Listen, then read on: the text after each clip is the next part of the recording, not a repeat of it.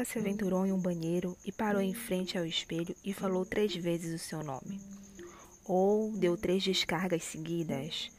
Ou quem sabe apagou a luz, bateu na porta três vezes e chamou o nome dela? Eu já, só que meus colegas e eu não fomos corajosos o suficiente para repetir o nome pela terceira vez. Ainda bem. Sou Suzana Chaves Linhares e esse é o Histórias Soturnas.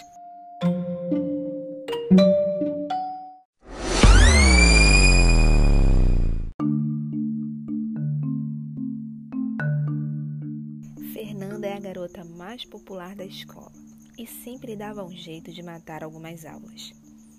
Ser a garota popular não é sinônimo de ser amada por todas. Em uma das suas burladas de aula, envolveu-se uma briga com outra colega no banheiro.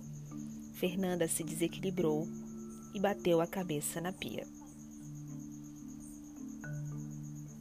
Relatos começam a surgir na escola. Uma jovem loira aparece no espelho para vingar-se de sua assassina.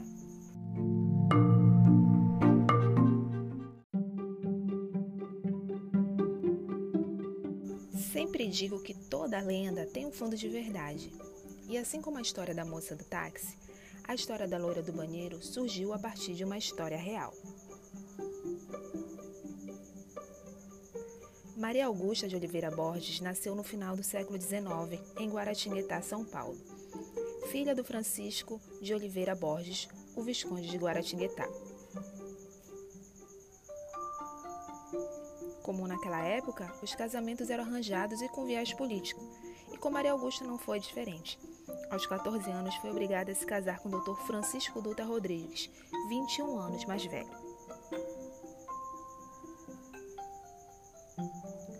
Aos 18 anos, Maria Augusta vende suas joias e foge para Paris. Mas aos 26 anos ela falece. Sua mãe manda trazer o corpo para o Brasil. A causa da morte? Ninguém sabia pois o atestado de óbito sumiu durante o trajeto.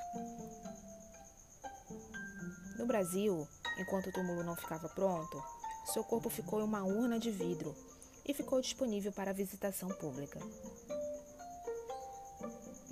A mãe de Maria Augusta desiste de enterrá-la e mantém seu corpo na urna de vidro em um cômodo da casa. A senhora só mudou de ideia após as visões que teve com sua filha, pedindo para ser enterrada. Em 1902, o casarão virou a Escola Estadual Conselheiro Rodrigo Alves, e já existiam boatos sobre o espírito que vagava pela escola. Mas só em 1916 que a lenda da loira do banheiro tomou forma, após o um incêndio que comprometeu parte do edifício. Relatos dizem que o espírito de Maria Augusta anda pelo banheiro da escola, abrindo torneiras para saciar sua sede e pedindo para ser enterrada. Nenhum relato falou sobre ataques, apenas que sentiram um cheiro forte de perfume ou escutavam um piano tocar.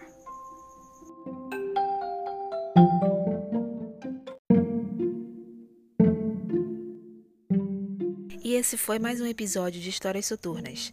Sugestões, feedbacks, podem mandar lá pelo direct no meu Instagram, arroba escritora Chaves. E até a próxima sexta-feira.